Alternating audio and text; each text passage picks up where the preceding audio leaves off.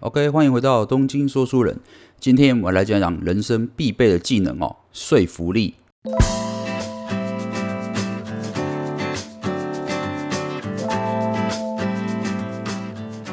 讲到说服力啊，很多人会觉得说，哎，我应该不需要说服力吧？哦，我只是个上班族啊，或者是我只是个公务员。但是你有想过吗？其实从小到大，哦，我们都在试图说服别人哦。譬如说小时候啊。就说，哎，妈妈妈妈，我想买这个玩具，你可以买给我吗？你就要说服妈妈哦，买你想要的东西给你。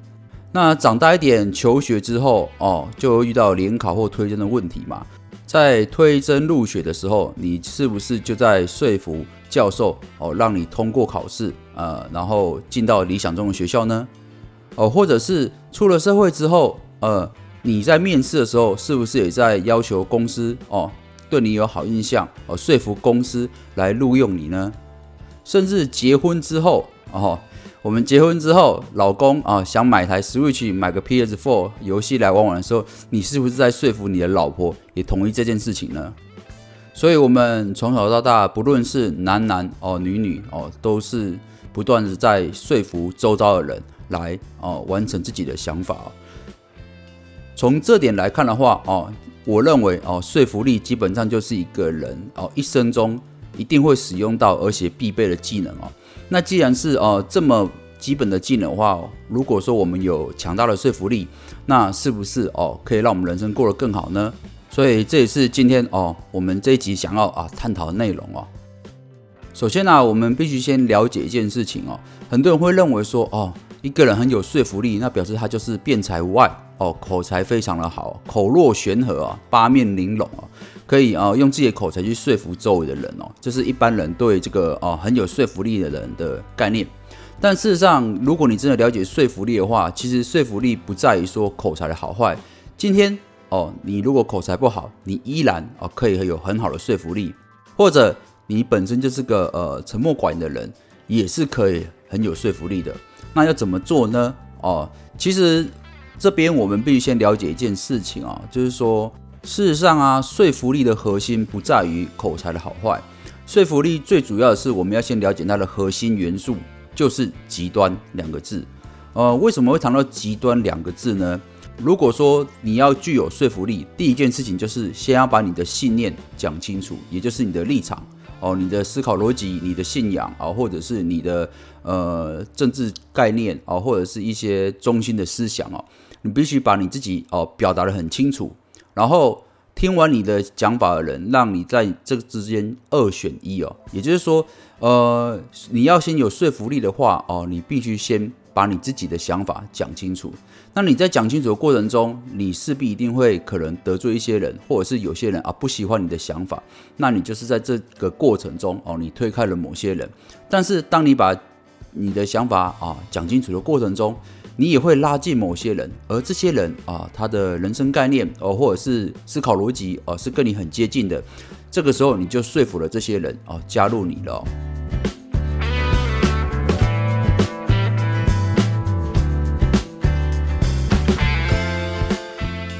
那当然，讲到说服力这件事情的话，很多人就说：哎，如果我讲实话哦，我把话讲得很清楚，那不就是太诚实、太直白了吗？很容易得罪别人呢。那呃得罪周遭人总是不好吧？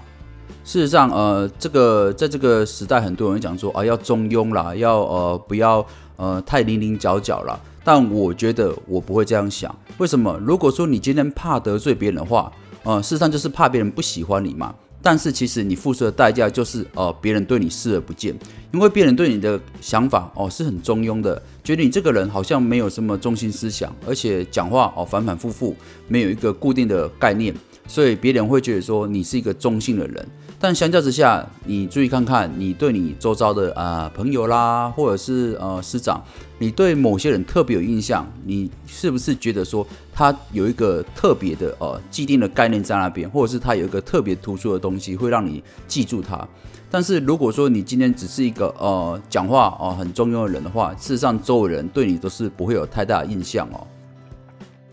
呃，甚至在行销界啦，还有一句话我觉得讲的很好，他说。如果你今天是个行销人，你写的广告文案啊，没有至少让一个人失望的话，那你就是没有真的在做行销哦。所以你看嘛，写文案也是一样哦，就是你的文案写出来哦，广告打出来，如果说有不是有某些人讨厌这个文案的话，表示哦你这个文案写的不够怎样，不够明确哦。所谓的文案写得好哦，广告做得好，就是说我哦吸引到我想要的族群来买这个东西，那势必会有不需要或讨厌这样的讲法的人，那这些人就不是我的客群哦。那当然，我也记得哦，好像有一位蛮有名的，他讲过类似的话，他说，当你哦表达自己的立场时哦，如果没有惹得某些人真的不愉快的话，那你就没有真正的算是活过。那最明显的例子就是，我觉得可以举这个啊，基督教的传教士哦。为什么会举到这个呢？因为你也知道，就是有时候这个啊，基督教的呃牧师然后传道，真的会让人觉得很不爽哦。为什么？因为他这个每次传道时候就告诉你说啊，你错了，这个世界上的唯一真神就是上帝哦，其他都是假的哦，其他都是拜偶像哦。那当然，我们这边不是在讲哦喜不喜欢这个宗教，但是我想举例的是说，他们真的哦这样讲的时候，会让人觉得很不爽，好像在否定你过去的想法哦，还有一些就是你既定从小概念的传传统的想法跟概念嘛。但事实上，他这样讲哦，上帝是唯一的真神，所以内容很极端，而且但是他们却不跟你争辩，啊也不出鲁，他说我只是告诉你这件事情而已。但历史上很多呃基督教传教士，你知道吗？他就为了这个信念啊，被罗马教廷迫害啦，啊，为为耶稣基督牺牲啦，他们就这样死了，对不对？但问题是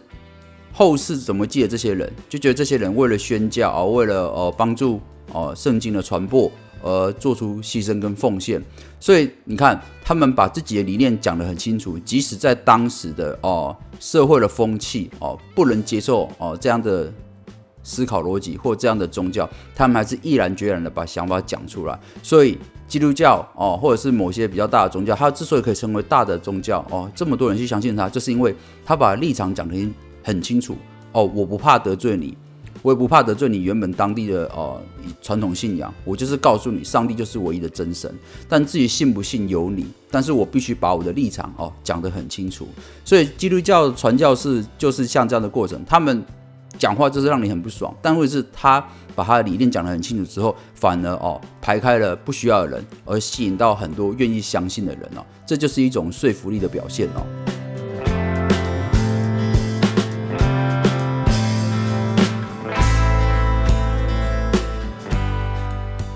那当然讲到把自己的立场讲清楚这件事情哦，很多人就会觉得说也害怕一件事情，就是呃，我这样讲。其实有时候我把自己心中的想法讲出来，我自己也不知道正不正确哦，我害怕讲错哦，误导别人哦，呃，所以说其实这个，我觉得这个也是我们亚洲人的弊病啦，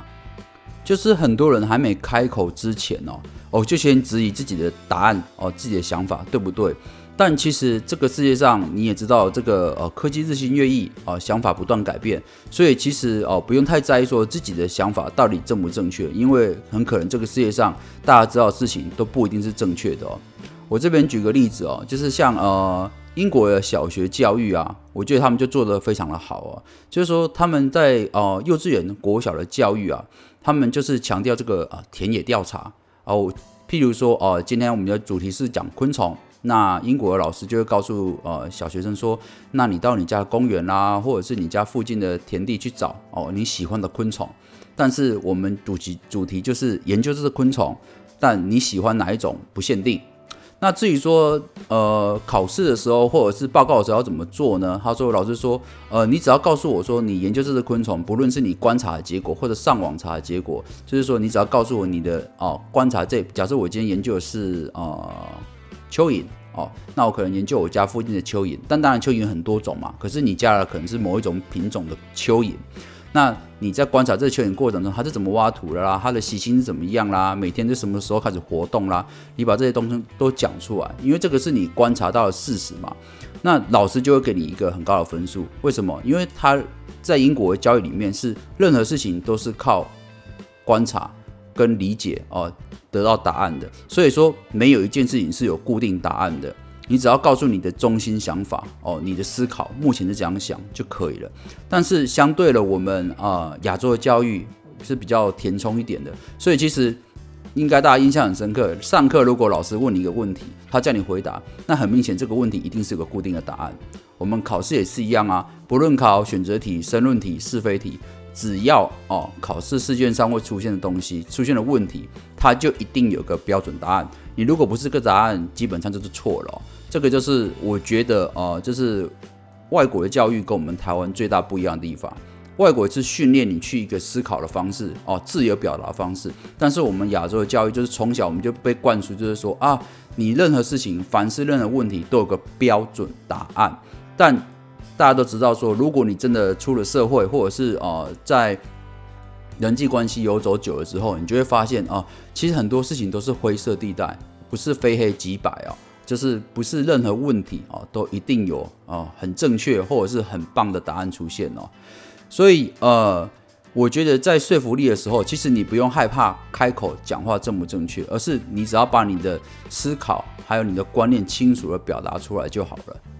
当你能够清楚的啊描述自己的想法啦、信念啊、政治立场的时候，其实就是你能给这个世界上最好的服务哦，而且是最好的想法哦。你说出来之后啊，你可能会得罪一些人，但同时也会拉近一些朋友，而这些人就是你可以说服的对象。而且我保证，当你开始清楚的表达自己的中心思考逻辑的时候，你就会很有说服力，比你哦不敢讲出来，或者是总是讲的很模棱两可，怕得罪人的状态，你把事情讲清楚哦，说明白了，会更有说服力哦。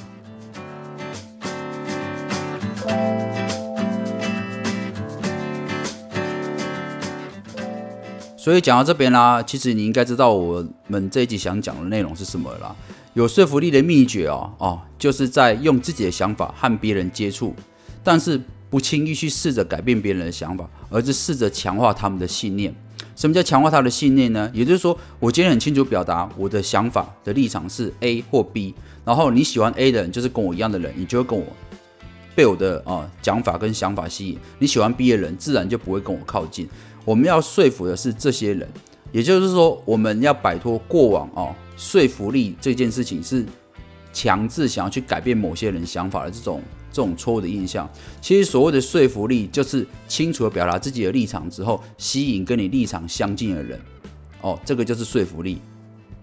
所以，如果我们今天要讲一个人哦，他好有吸引力，他好有说服力，其实就代表说，就是这个人他能够打动。和他相似的人，哦，对不对？那所以说有相似的想法、相似的信念哦、相似的世界观，他自然就会加入你哦，跟你做接触。这个时候你再提供给他们额外的经验即可。那为什么今天会聊到说服力？就是呃，其实跟前面我介绍某一本书叫做《自学力就是你的超能力》这本书的作者哦，派特弗林哦，他其实在这一本书里面就有一部分在讲到哦。说服力这个基本技能我觉得蛮有呃感想，所以他想要这一集呃跟大家分享。那作者派克他自己讲说，他是做呃呃健身教练嘛，他自己有健身，那他也有卖健身产品哦。他自己讲说，我今天卖健身的壶铃啊，就是那个有点像一个壶的那个举可以练习举重跟深蹲的那个器材。他说我今天卖健身壶铃，我没有办法卖给哦，就是不想健身的人。我卖健身壶铃的对象一定是。已经在用健身壶铃，但是却想要有更酷或更好的经验的消费者，所以其实他讲的也是一样意思，就是说，当我很清楚表达说我卖的是一个健身壶铃，然后没有兴趣的人自然就会跳开，但有兴趣的人或正在使用壶铃或正在想要健身、想要让自己体态更美的人，他自然就会听继续听下去哦。他在讲什么？你今天卖的壶铃是不是能达到更好的效果？你今天卖的壶铃啊有什么特别的地方？所以他在这边强调，就是说，你有没有说服力，不在于你是不是可以改变别人的想法，也不在于你的口才好坏，而在于说你有没有清楚、明确的表达你的立场。那你当你明确表达立场的时候，就是开始有吸引力、有说服力的时候。好的，以上就是本节东京说书人，感谢您的收听，咱们下回见喽，拜拜。